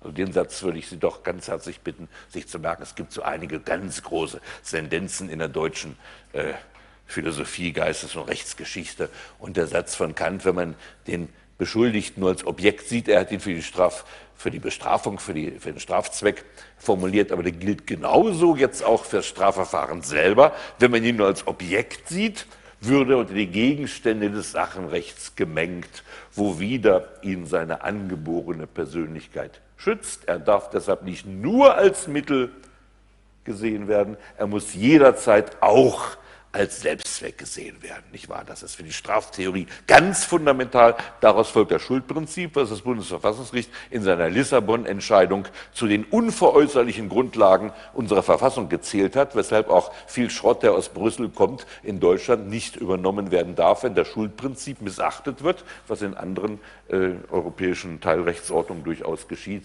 kann das in Deutschland nicht rechtens sein, weil das Schuldprinzip als Bestandteil der Würde des Menschen und das Rechtsstaatsprinzip ein unveräußerlicher Fundamentalbestandteil unserer Verfassung ist. Und daraus folgt eben nun auch einiges für das Ermittlungsverfahren. Der Beschuldigte darf nicht nur als Objekt, als Inquisit gesehen werden, der auszuforschen, zu überführen ist. Nein, man muss immer auch die Mitwirkungsrechte des Beschuldigten sehen. Und das ist also ganz zentral für die Stellung des Beschuldigten im Ermittlungsverfahren. Natürlich ist er auch Objekt. Das lässt sich halt nur nicht leuchten. Man will doch was rauskriegen gegen ihn. Man muss ihn also auch als Objekt sehen. Man muss aber ihn zugleich auch als Subjekt sehen. Man muss also zugleich seine Möglichkeit als Prozesssubjekt den Prozess zu beeinflussen mit im Blick haben. Nur dann haben wir ein rechtsstaatliches Ermittlungsverfahren vor uns. Und um mal die Perspektive bis auf den Deal, über den wir jetzt schon oft genug in der Vorlesung gesprochen haben, zu erweitern. Gerade der moderne Deal hat nämlich den Beschuldigten wieder zum bloßen Objekt gemacht. Wieso nämlich? Es ist völlig äh, äh, unbestreitbar und durch viele empirische Untersuchungen nachgewiesen, dass bei der eigentlichen Deal-Verhandlung, also wo die Sache abgesprochen wird, der Beschuldigte nicht dabei ist. Es wird nur zwischen Richter, Staatsanwalt und Verteidiger ausgekungelt. Der Deal der Beschuldigte ist nicht dabei. Später, wenn der Deal protokolliert wird, das ist eine Hauptverhandlung, da hockt er dabei. Aber das ist in Wahrheit ja nur die äußere Form. Denn in der Sache, alles, was geschieht, geschieht in den außerhalb der Hauptverhandlung geführten sogenannten Vorgesprächen. Und bei diesen sogenannten Vorgesprächen, die in Wahrheit, um es ungeschminkt amerikanisch zu sagen, Plea-Negotiations sind, also Aushandlungsgespräche. Bei diesen Aushandlungsgesprächen ist der Beschuldigte nicht dabei, sodass wir also die groteske Situation haben, dass, der dass die Subjektqualität des Beschuldigten anfangs des 19. Jahrhunderts mühsam erkämpft worden ist. Denn im alten Inquisitionsprozess war er in der Tat reines Objekt der Ermittlungen und dass diese mühsam erkämpfte Subjektstellung durch die moderne Entwicklung der Urteilsabsprachen wieder zurückgedreht worden ist. Ja, also jetzt Stellung des Beschuldigten. Zunächst, wir fangen an, Studienbogen 10a mit einer ganz technischen Sache. Das ist wieder so eine Frage, so wie bei der Eingangsquizfrage im Fernsehen, also die Frage für die sozusagen ganz doofen, um äh, quasi sie doch noch auf vier Punkte zu heben. Also der Beschuldigte ist ein, einmal ein Oberbegriff. In allen Phasen des Verfahrens äh, ist derjenige, gegen den sich das Verfahren richtet, Beschuldigter. Aber es ist dann auch eine technische Verwendung des beschuldigten Begriffs, nämlich bis zur Erhebung der Anklage heißt er auch im technischen Sinne Beschuldigter, steht drin im 157 der Strafprozessordnung, im sogenannten Zwischenverfahren, also zwischen Anklage und Eröffnungsbeschluss, ist er Angeschuldigter und erst wenn das Hauptverfahren eröffnet ist und die Anklage zur Hauptverhandlung zugelassen worden ist, dann ist er Angeklagter. Das sind die also rein technischen Bezeichnungen, wie gesagt, eine Trivialität, aber im Examen ganz gerne beliebt, wenn einer gar nichts weiß, versucht man ihn eben mit solchen simplen Quizfragen doch noch so ein bisschen in einen Punkterang zu heben. Ja, der Beschuldigte hat nun Beteiligungsrechte und ist natürlich eben auch natürlich auszuspionierendes Beweismittel. Das sehen Sie schon, wenn Sie Blut abnehmen. Beim Blutabnehmen wird der Beschuldigte natürlich als Objekt behandelt. Das lässt sich doch gar nicht leugnen, nicht wahr? Man sticht in eine Vene hinein und holt Blut raus. Da ist er ein reines Objekt. Auch bei der Durchsuchung ist er mit seinen Gütern das Objekt, nicht wahr? Da steht da Schaum vom Mund dabei, wie wir ihn äh, also ausspionieren und seine äh, unterm Bett nachgucken, was weiß ich, wir schlitzen die Bettdecke auf, um zu gucken, ob er da vielleicht drunter die Kontoauszüge aus Liechtenstein versteckt hat. Oder, am allerdeutlichsten natürlich, wir verhaften ihn und sperren ihn ein. Nicht wahr? Was ist denn ein Eingesperrter? Das ist nicht zu unterscheiden von einem Tier. Also der Unterschied ist, dass er nicht zur Besichtigung ausgestellt wird, aber sonst geht es ihm doch wie ein Tier im Zoo, das hinter Gitterstäben eingesperrt wird. Also eine stärkere Verdinglichung kann man sich gar nicht vorstellen. Also in allen diesen äh, Eigenschaften wird der Beschuldigte natürlich als Objekt des Verfahrens behandelt. Das Entscheidende ist aber eben, er darf nicht nur als Objekt des Verfahrens behandelt werden, er muss immer auch Subjekt sein. Und da sind zunächst die aktiven Beteiligungsrechte. Wir nehmen jetzt erstmal die Übersicht auf 10a und gehen dann in weitere Details hinein. Ganz wichtig, er hat Recht auf einen Anspruch auf rechtliches Gehör. Das ist in der Menschenrechtskonvention niedergelegt, aber wichtiger noch in Artikel 103 Absatz 1 Grundgesetz, das rechtliche Gehör. Es heißt zwar, jeder Mann hat vor Gericht Anspruch auf rechtliches Gehör, es muss aber auch im Ermittlungsverfahren schon garantiert werden. Hier allerdings kann es auch nach der Rechtsprechung des Bundesverfassungsgerichts nachträglich gewährt werden. Ähm, es muss nicht vor der Maßnahme gewährt werden. Der Grund ist eigentlich ein praktischer. Stellen Sie sich vor, Sie wollen jemanden verhaften, weil er verdächtig ist, sich jetzt äh, auf, in die Karibik, nehmen wir nach Grand Cayman abzusetzen. Man hat, weiß, dass er dort ein Millionenvermögen auf Grand Cayman hat. Wir haben damit keinen Auslieferungsvertrag. Ähm, man hat erfahren, er hat bereits äh, wir haben ja keine Direktverbindung eigenartigerweise. An sich müssten wir wenigstens von Düsseldorf, wo ja viel mehr Geld als in München sitzen, Direktflug Düsseldorf Grand Cayman haben. Haben wir aber nicht. Nehmen wir an, er hat also listig gebucht einen Flug in die Dom Rep, wo sozusagen der Proletenurlaub stattfindet. Aber in Wahrheit will er natürlich von Dom Rep nach Grand Cayman weiterfliegen, wo die vornehmen Leute natürlich sich aufhalten. Und jetzt wollen Sie ihn verhaften. Sie rufen ihn an, sagen also, Herr sowieso, ich würde Sie gerne verhaften, weil Sie im Verdacht stehen, Millionen auf Grand Cayman gebunkert zu haben. Ähm, ich gebe Ihnen hiermit ähm, die Möglichkeit zu rechtlichem Gehör. Wie stehen Sie zu dieser meiner Absicht, Sie zu verhaften? Dann wird er sagen, Moment, in einer Stunde melde ich mich und dann sagt er, ich bin bereits über dem Atlantik und sitze im Flugzeug. Von mir aus versuche mich zu verhaften. Im Übrigen lecken Sie mich am Arsch ganz von Berlichingen. Das heißt, ähm, Sie können bei gewissen Eilmaßnahmen nicht vorher rechtliches Gehör gewähren. Auch wenn Sie jetzt dem Trunkenbold von vom Oktoberfest Blut abnehmen wollen, sagen Sie, ich gewähre Ihnen rechtliches Gehör. Moment, sagt er, in drei Stunden habe ich ja ziemlich viel abgebaut, in drei Stunden werde ich mich äußern. Also es geht alles nicht. Und deshalb ist es auch in der Rechtsprechung anerkannt, dass bei diesen Eilmaßnahmen im Ermittlungsverfahren die Gewährung nachträglichen rechtlichen Gehörs ausreicht. Das nächste, ganz wichtige aktive Beteiligungsrecht, Hinzuziehung eines Verteidigers. Das ist interessanterweise im Grundgesetz nicht garantiert worden. Ähm, in vielen anderen Verfassungen der Welt ist das Recht auf Verteidigung garantiert. Es ist auch anerkannt in der Rechtsprechung des Europäischen Menschengerichtshofes, dass es zum Bestandteil des Vertreibers gehört.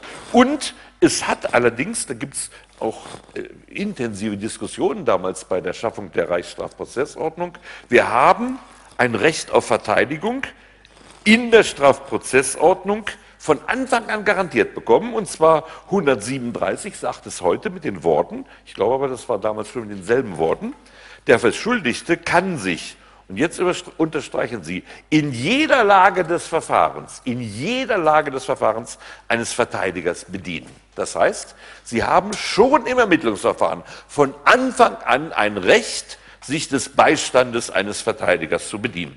Der Verteidiger ist also eine ganz wichtige Figur. Wir werden ja, nachdem wir Beschuldigten durchgenommen haben, auf die Rechnung des Verteidigers eingehen.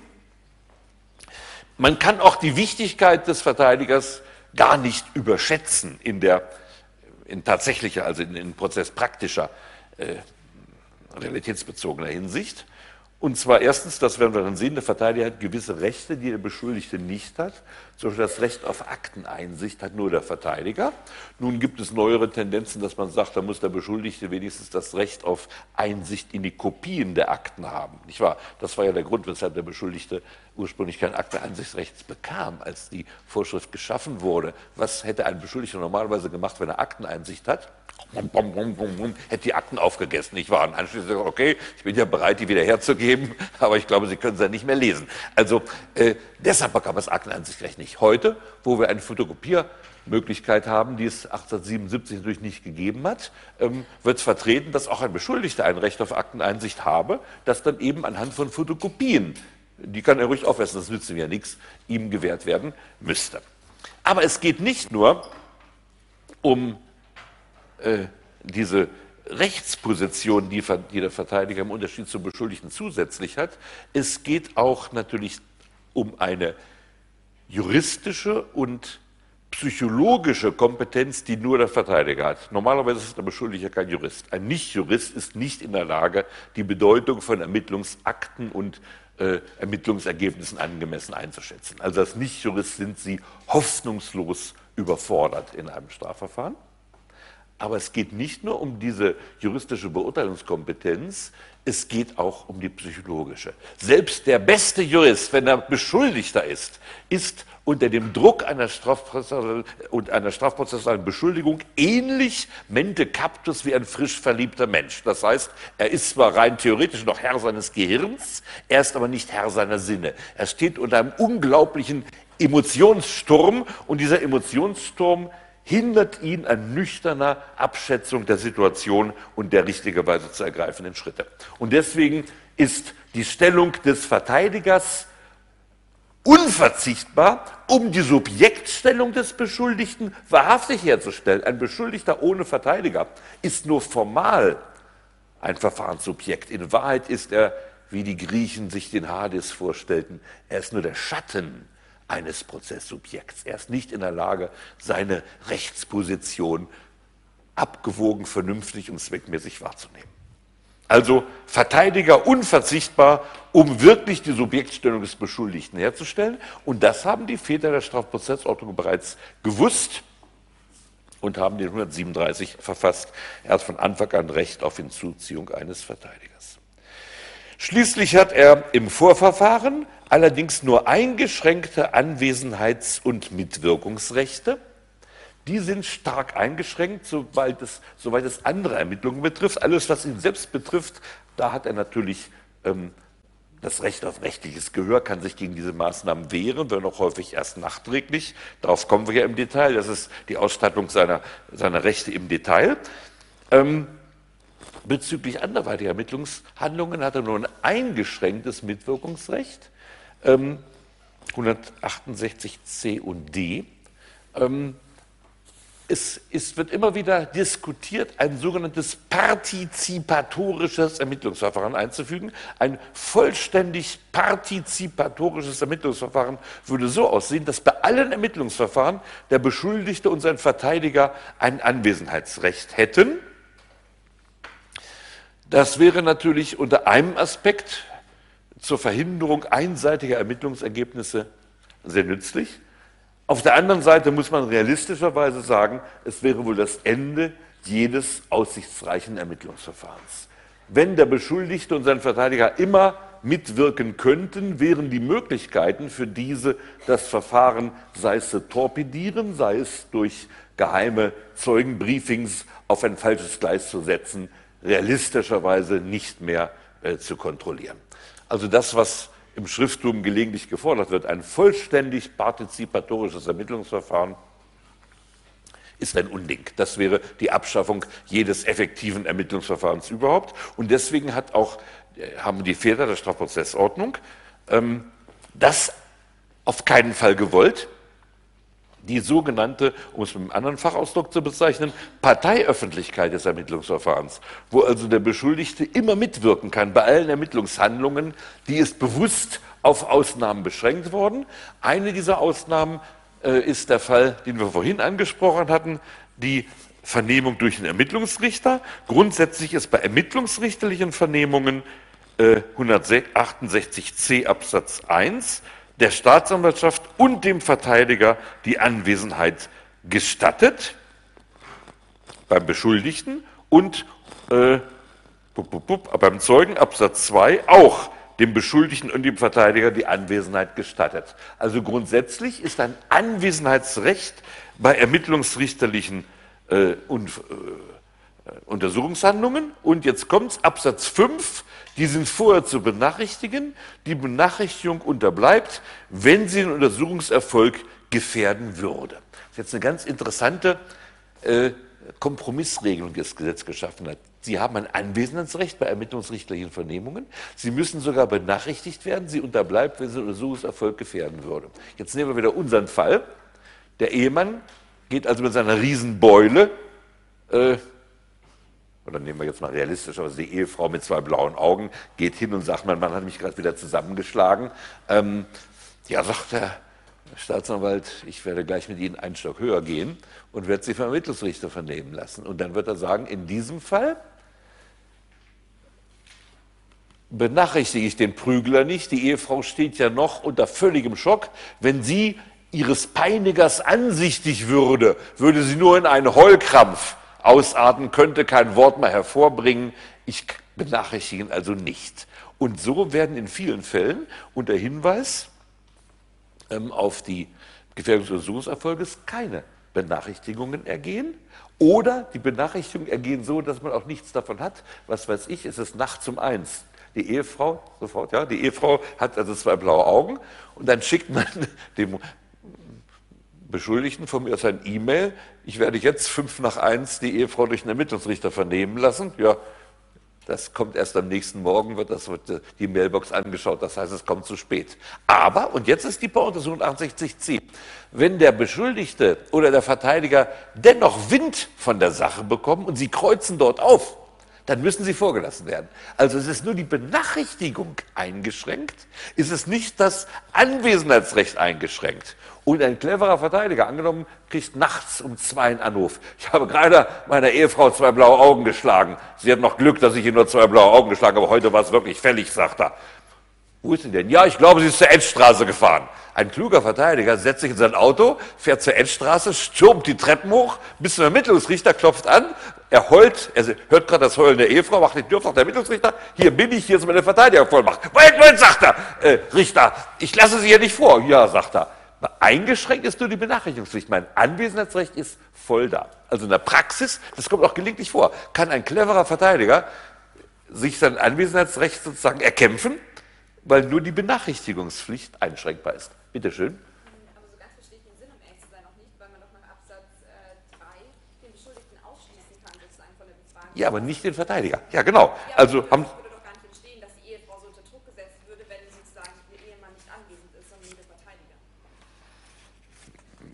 Naja, ähm, richtig, für die Ehefrau Holt kann der Beschuldigte ausgeschlossen werden, aber nicht der Verteidiger. Richtig, und Sie meinen dann Holzsee nicht, wenn der, aber der Ehemann.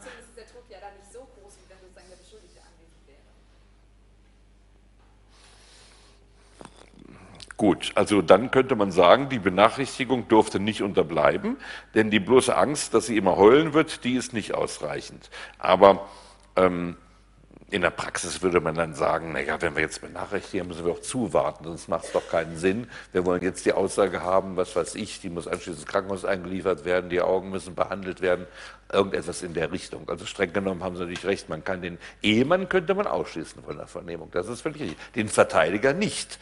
Äh, aber es gibt ja auch Situationen, wo allein die Anwesenheit des Verteidigers, zum Beispiel, sie sagte, dann kam man, schlug mir einen aufs Auge, macht der Verteidiger, grinst höhnisch und sagt, und wir haben sie vorher provoziert und so weiter. Das heißt, mit einigen äh, Nadelstichen, einigen psychologischen Nadelstichen kann er die natürlich völlig äh, im Moment seelisch zerrüttete Zeugin auch zur Verzweiflung bringen.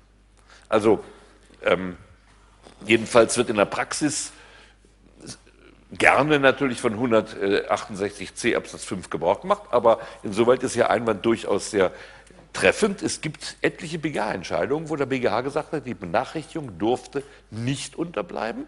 Und dann ist, darauf werden wir im Kapitel Beweisverwertungsverbote zurückkommen, dann ist die Aussage nicht verwertbar, wenn die Benachrichtigung sich verabsäumt wurde. Allerdings wird der Praxis auch vom BGH eine gewisse, ein gewisser Beurteilungsspielraum äh, eingeräumt, ob also der Untersuchungserfolg gefährdet werden würde oder nicht. Aber Sie haben recht, wenn da drin steht, äh, der Ehemann in, in Anwesenheit des Ehemannes wird sie sonst seelisch noch mehr zerrüttet sein, dann kann man sagen, die Begründung reicht nicht, denn wie unsere Kommilitonin gerade klug erkannt hat, den könnte man ja dann ausschließen, aber den Verteidiger kann man nicht deshalb ausschließen. Es gibt auch durchaus Entscheidungen, die genau in der Richtung, die Sie jetzt erkannt haben, gelegen haben.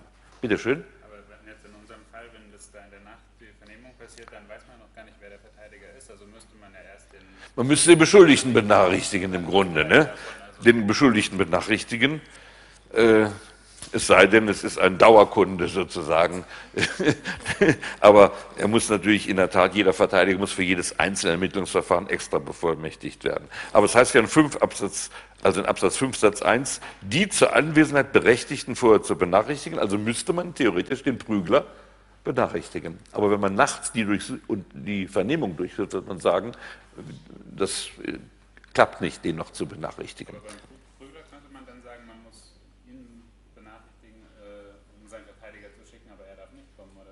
Ja, ganz, er hat ja keinen. Also, Sie haben recht, das Ganze, das Ganze führt zu einer gewissen Aporie. Er hat ja noch gar keinen Verteidiger. Er, dürf, er könnte sowieso ausgeschlossen werden. Man müsste ihn also benachrichtigen, müsste sagen, ähm, wir werden jetzt nach oben gehen, eine Treppe höher zum Ermittlungsrichter.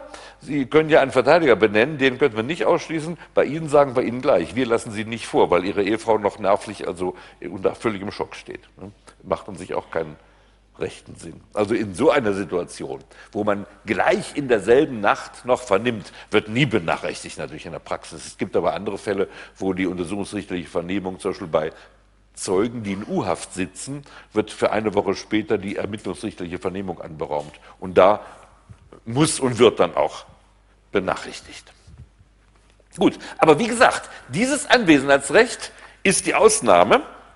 Ähm, zum Beispiel polizeiliche Vernehmungen, bei staatsanwaltschaftlichen Vernehmungen gibt es überhaupt kein Anwesenheitsrecht, auch keine Benachrichtigungspflicht. Interessanterweise gibt es nach deutschem Recht nicht mal äh, bei einer staatsanwaltschaftlichen Vernehmung des Beschuldigten ein förmliches Anwesenheitsrecht des Verteidigers.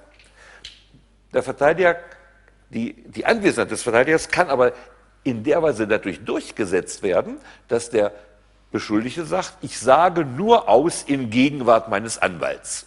Das kennen Sie aus vielen Kriminalfilmen, nicht wahr? Ich will meinen Anwalt sprechen, ohne meinen Anwalt sage ich nicht aus.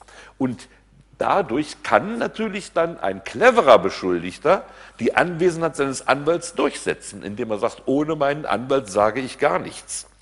In der Praxis sind aber die meisten Beschuldigten nicht clever in der Praxis, wenn sagt natürlich vielleicht einer beim Fernsehen diesen Satz gesehen und sagt, ich will erst meinen Anwalt sprechen. Ja, sagt der Polizist zum Beispiel, können Sie nicht gerne, dieses Recht haben Sie, aber in der Regel unschuldig Beschuldigte wissen, dass sie keinen Anwalt brauchen. Sie wissen, dass die Polizei niemals falsche Verdächtigungen Raum gibt. Ich sage Ihnen das nur, wenn Sie ein reines Gewissen haben. Sie haben das Recht, aber ich verstehe gar nicht, warum Sie das Recht ausüben wollen. Und auf diesen listigen Trick fallen 98 Prozent aller Beschuldigten rein. Sie sagen, ich habe eine weiße Weste, ich brauche keinen Verteidiger. Und dann ist die Vernehmung korrekt, weil sie ja ihr, ihr Recht auf Hinzuziehung eines Verteidigers dass sie nur durch die Androhung sonst nicht auszusagen durchsetzen können, eben nicht ausgeübt haben. Gut, Im in der Hauptverhandlung, da gilt dann allerdings die Subjektstellung uneingeschränkt.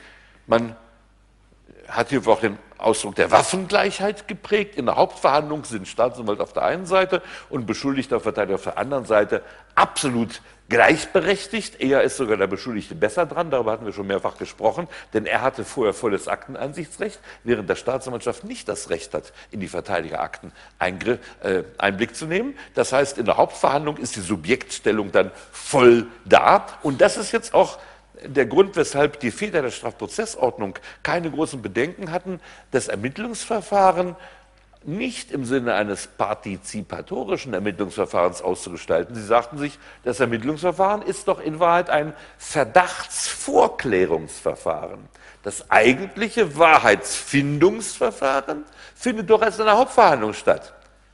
Wir brauchen aber für die Verdachtsvorklärung doch nicht schon sozusagen das volle Orchester der Mitwirkung des Beschuldigten. Es reicht aus, wenn er voll zur Mitwirkung berechtigt ist in der eigentlichen Beweiserhebung, die das Urteil begründen muss, nämlich in der Hauptverhandlung. Und jetzt sehen Sie einen weiteren Grund, weshalb die Einführung des Deals zu, unserem, zu unserer Verfahrensstruktur eben überhaupt nicht passt. Das aber Leuten aus der Praxis klarzumachen, ist manchmal sehr schwierig. Sie wollen es natürlich auch nicht verstehen in Wahrheit. Wir haben das Ermittlungsverfahren als Verdachtsvorklärungsverfahren.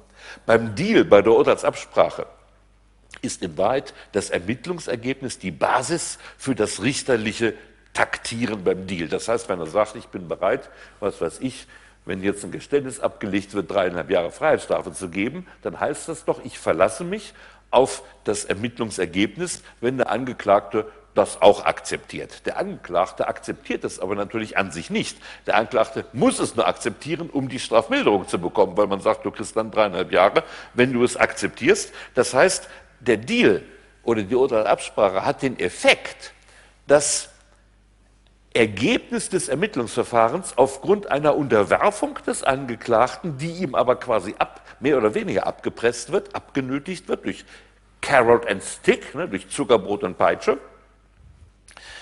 ähm, zur Grundlage des Urteils zu machen. Damit avanciert aber das Ermittlungsverfahren von einem reinen Verdachtsvorklärungsverfahren zur Beschaffung des Urteilsfundamentes.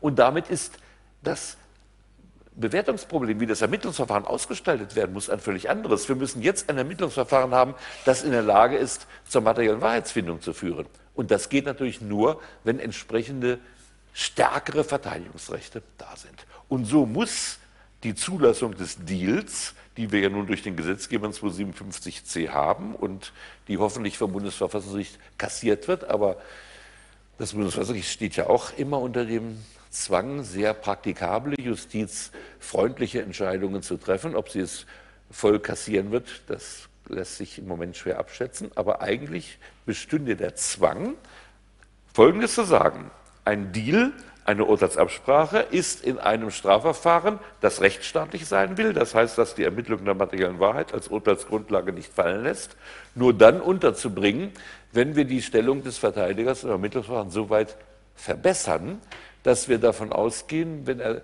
das Ermittlungs Ergebnis als richtig anerkennt, dann ist das auch wirklich richtig. Das heißt, dann hat er sich aufgrund seiner eigenen Mitwirkungsmöglichkeiten davon überzeugt, dass das Ergebnis zutrifft und nicht etwa eine einse ein einseitiges Artefakt von ähm, nur auf Belastung angelegten ähm, Ermittlungen ist.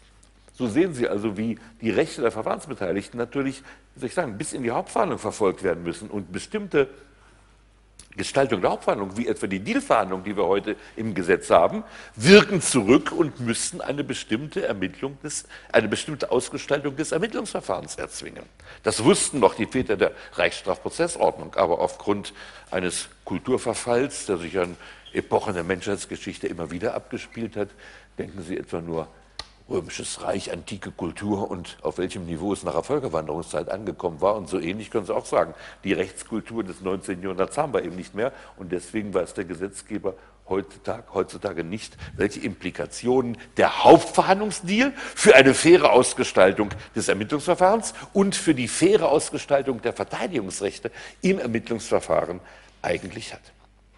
Gut, das war der erste grobe Überblick über die aktiven Beteiligungsrechte. Jetzt kommen wir zu den passiven Beteiligungsrechten. Das heißt also Abwehrrechten. Die aktiven sind Mitwirkungsrechte, so könnten wir auch sagen, Mitwirkungsrechte. Die passiven Rechte sind Abwehrrechte. Und seit Überwindung des gemeinrechtlichen Inquisitionsprozesses ist die Aussagefreiheit des Beschuldigten nemo tenetur se ipsum prodere überhaupt das Fundament unseres Strafverfahrens. Ist auch wieder interessant, dass es in der Strafprozessordnung in 136 drinsteht, aber nicht in unserer Verfassung. Der Grund, dass es im Gesetz steht, aber nicht in der Verfassung, geht eigentlich bis aufs Bismarckreich zurück. Bismarck hat ja die Verfassung von 1871 als ein reines Organisationsstatut angelegt. Es hat keinen Grundrechtsteil. Die, die Bismarckische Reichsverfassung hat keinen Grundrechtsteil. Warum ist klar? Die Paulskirchenverfassung, die von den demokratischen Kräften in der Revolution erobert worden war, die hatte einen Grundrechtsteil. Und das Reich ist 1871 als ein Fürstenbund gegründet worden. Also die, die ursprüngliche Konzeption des Deutschen Reiches wurzelte ja eigentlich in der Staatstheorie des 18. Jahrhunderts im Grunde genommen noch, das Reich als Fürstenbund. Aber der Reichstag war unverzichtbares Gesetzgebungsorgan und die nationalliberale Reichstagsmehrheit erkämpfte natürlich in der Strafprozessordnung die Rechte, die die demokratische Bewegung in der Paulskirchenverfassung kurzfristig erkämpfte, bis die preußische Armee dann die Paulskirchenverfassung eben zerschlagen hat.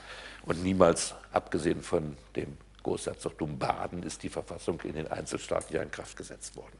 Also, wir haben deshalb diese Garantie in der Reichsstrafprozessordnung von 1877 bereits enthalten, natürlich nicht in der Bismarckischen Verfassung und auch komischerweise nicht im Grundgesetz, wir haben ja ohnehin, das hatte ich schon mehrfach erwähnt, im Grundgesetz ziemlich wenig Prozessgrundrechte und meistens sehr formale Prozessgrundrechte. In vielen anderen modernen Verfassungen haben wir einen großen Teil, zum Beispiel in der neuen mexikanischen Bundesverfassung, haben wir praktisch ein eigenes Kapitel über Strafverfahren. Da sind viele Details in der Verfassung sogar geregelt.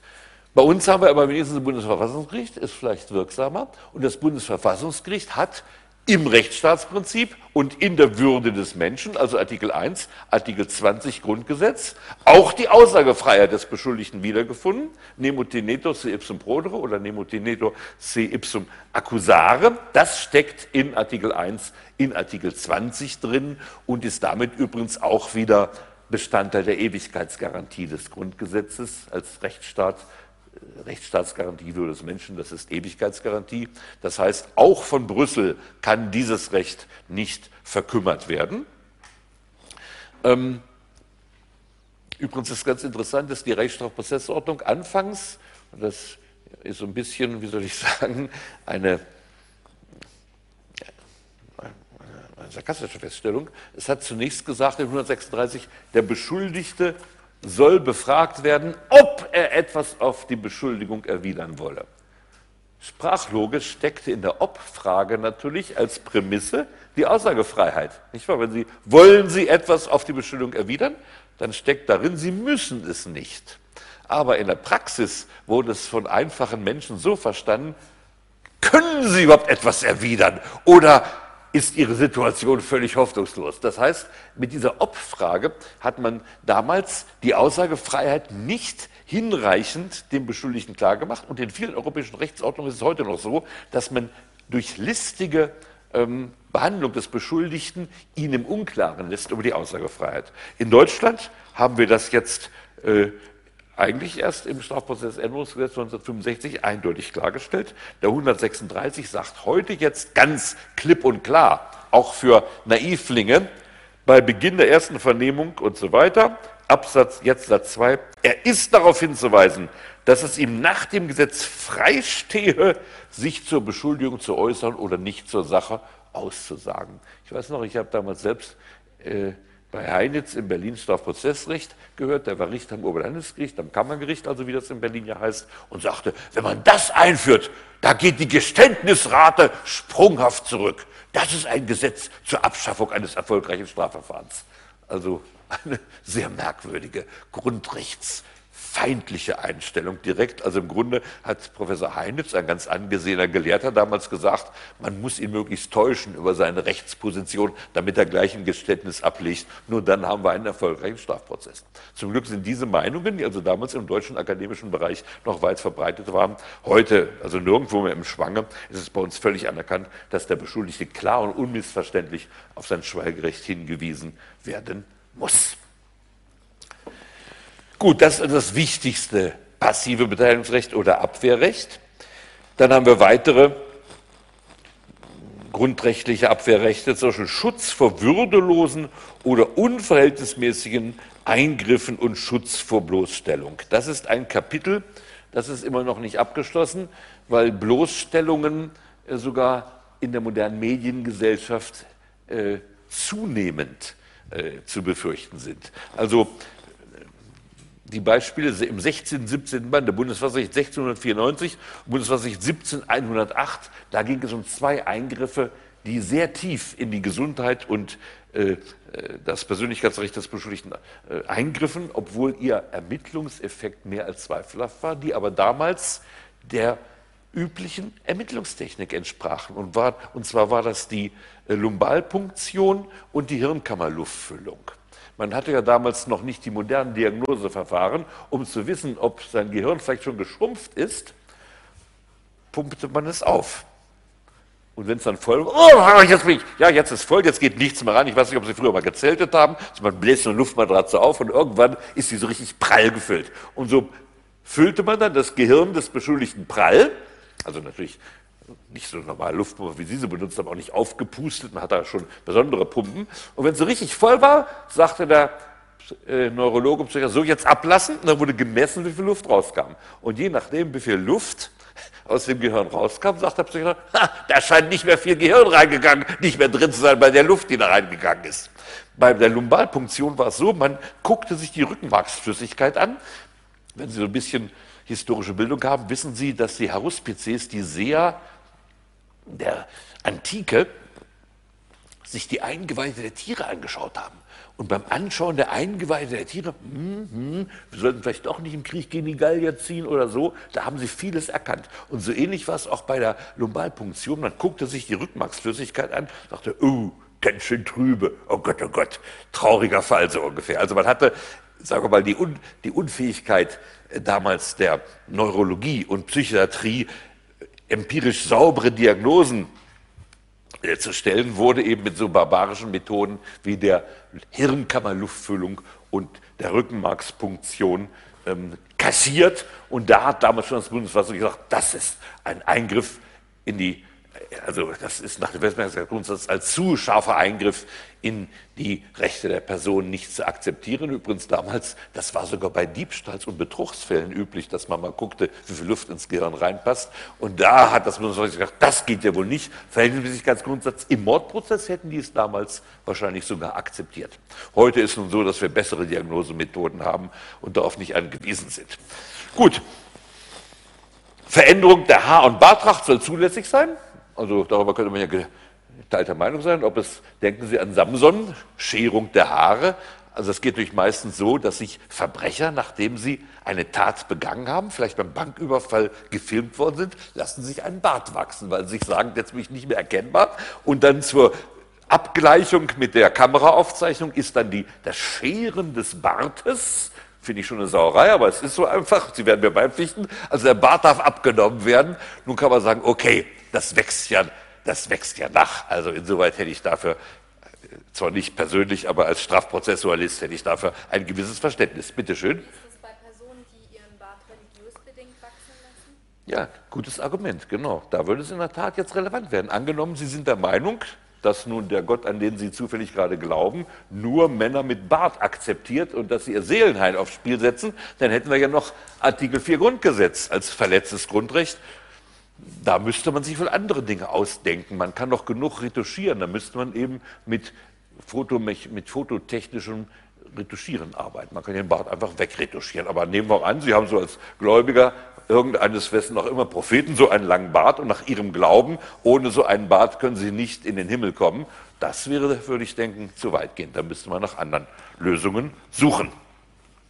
Gut, was nun die moderne Sache, das ist, geht nun mehr, also nicht um Hirnkammerluftfüllungen, aber modern ist natürlich das Bloßstellen in den Medien. Das ist ganz klar. Wenn Sie vielleicht vor einiger Zeit, das ist jetzt auch schon wieder ein paar Jahre her, ähm, da ist doch ähm, der damalige oder ehemalige Vorstandsvorsitzende der Deutschen Post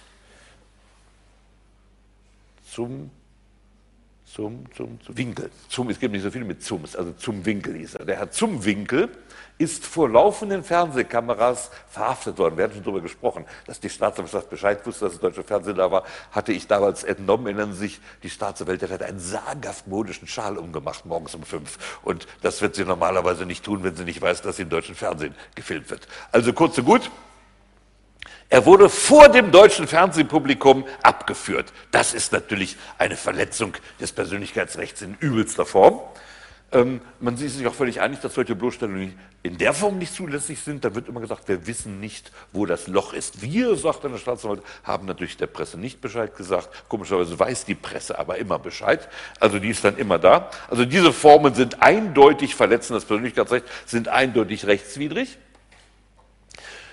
man könnte ja ähm, mit einem Schlage hier erreichen, dass auch in der Praxis sowas nicht mehr vorkäme, wenn man sagen würde, eine Inhaftierung, die vor laufender Fernsehkamera durchgeführt wird, muss sofort durch Freisetzung des Beschuldigten kompensiert werden. In dem Moment können Sie sicher sein, würde die Justiz dicht halten, würde es nicht machen. Aber man sagt, ja, ist schlimm, ist ganz böse, aber wir wissen ja nicht, wer es war. Und jetzt, aber das ist ein interessantes Beispiel. Sie können sozusagen prozessuale Rechts, Rechtsverletzungen unter Umständen nicht materiellrechtlich nur kompensieren, weil sie gar nicht wissen, wer dafür verantwortlich ist. Müssen, sie müssen dann eine innerprozessuale Kompensation schaffen, um auch für die Praxis zu erreichen, dass das Recht respektiert wird. Und ein Beispiel oder sogar einen ganzen äh, Komplex von Beispielen werden wir im Kapitel der Beweisverwertungsverbote kennenlernen. Natürlich dienen die Beweisverwertungsverbote auch dem Ziel, die Beachtung der strafprozessualen Beweisregeln durch die Strafverfolgungsorgane sicherzustellen, damit die sich sagen, wir müssen die doch beachten, denn wenn wir sie nicht beachten, können wir das Beweismittel nicht verwerten. Also auf diesen Aspekt werden wir uns jetzt schon mal merken und kommen darauf zurück. Bitte schön. Wie ist das beim schon Verurteilten, wenn dann nur der abgeholt wird zur Haft? Ja, das ist, das ist ganz genauso. Wir haben das Lebach-Urteil, habe ich Ihnen aufgeschrieben. Das ist an sich ein, ein Markstein in der Entwicklung. Das Lebach-Urteil, Bundesverfassungsgericht 35202, das liegt schon Jahrzehnte zurück. Der Lebach-Prozess war damals ein sehr spektakulärer Prozess. Es hatte eine Gruppe von jungen Männern ein Bundeswehrmagazin überfallen, dabei auch Bundeswehrangehörige getötet, um sich Waffen zu besorgen. Das hat damals die Bundesrepublik in große Aufregung versetzt. Ähm, und als dann äh, die Haft, die haben natürlich längere Haftstrafen bekommen, als dann einige zur Freilassung anstanden, war zufällig damals ein Fernsehspiel zur Ausstrahlung vorgesehen, was die Lebach-Vorgänge gewissermaßen nachgestellt hat. Da waren zwar die Namen anonymisiert worden, oder es waren eben Decknamen benutzt worden, aber jedenfalls die Leute, die sich daran erinnerten, die auch in der Gegend wohnten, konnten die Täter individualisieren. Und da hat das Bundesverfassungsgericht die Ausstrahlung verboten, weil sie gesagt hat, es verstößt gegen die Idee der Resozialisierung, dass hier nach Jahr und Tag die Leute noch bloßgestellt werden. Also ein ganz wichtiges Urteil. Das betraf jetzt speziell die Resozialisierung. Aber wenn Sie bedenken, aus der Unschuldsvermutung folgt natürlich, dass es bei laufendem Prozess sogar einen noch besseren Schutz der ähm, Rechte des Beschuldigten geben muss. Ähm, ich habe in dem Lehrbuch auch einen eigenen Kapitelschutz des Beschuldigten vor den Medien und ich muss sagen, äh, auch dieses Kapitel ist eigentlich mehr geeignet zu zeigen, dass wir bisher keinen ausreichenden Schutz haben. Das ist Paragraph 18 Abschnitt C, der Schutz des Persönlichkeitsrechts vor den Medien. Ich habe mir vorgenommen, das vielleicht in der nächsten Auflage mal grundsätzlich ähm, zu überarbeiten. Zum Beispiel als Beispiel, um Ihnen zu zeigen, wie man es noch schlimmer machen kann, das sind die Sexual Offender Registries. Also Sie können in den USA, wenn jemand wegen Sexualdelikten verurteilt worden ist, und das ist durchaus nicht nur Vergewaltigung, das sind, ist ein, ein, ein riesiger Bereich von Sexualdelikten, können Sie mal nachgucken, ob Ihr Nachbar nicht zum Beispiel in einem Register drin ist. Das heißt, Sie werden als sexuelle Offender und die werden ja auch ganz offiziell Sexual Predator genannt, also sexuelles Raubtier, nicht wahr? Denken Sie an Immanuel Kant, da wird er gar eindeutig als Predator, wird er unter die Gegenstände Sachenrechts gemengt, mit dem Raubtier verglichen, wo wieder in seiner angeborene Persönlichkeit eigentlich schützen sollte. Also in den USA hat das zu einer völlig entgegengesetzten Hysterie geführt, dass Beschuldigte, selbst wenn sie ihre Strafe verbüßt haben, immer noch der Öffentlichkeit in Registern sozusagen zur Bekämpfung, Verhöhnung und so weiter feil gehalten werden. Also dieser Schutz des Beschuldigten und auch des Verurteilten und desjenigen, der seine Strafe verbüßt hat, vor den Medien ist ein heute noch ungelöstes Thema, das natürlich mit der großen Intensivierung der Medienmacht zusammenhängt. Man kann natürlich es dann auch rumdrehen, das haben Sie jetzt bei Kachelmann gesehen. Kachelmann tingelt jetzt wieder durch die Talkshows, indem er nun gegen die Sache vorgeht. Und nachdem keiner seine Wettervorhersagen mehr interessant findet, kann er sich in den deutschen Talkshows doch noch als Dauergast befestigen, wenn er jetzt also dagegen ankämpft. Also die Mediengesellschaft hat immer zwei Seiten. Sie wissen ja, jeder Prominente in Anführungsstrichen, wir haben diese prominenten Kultur oder besser Unkultur, jeder Prominente ist ja auch angewiesen, dass er in den Medien breitgetreten wird. Das will er ja auch. Also das ist eine ambivalente Sache. Nur als Beschuldigter möchten sie ja gar nicht prominent sein und deshalb kann man ihnen dieses Breittreten in den Medien nicht zumuten. Gut.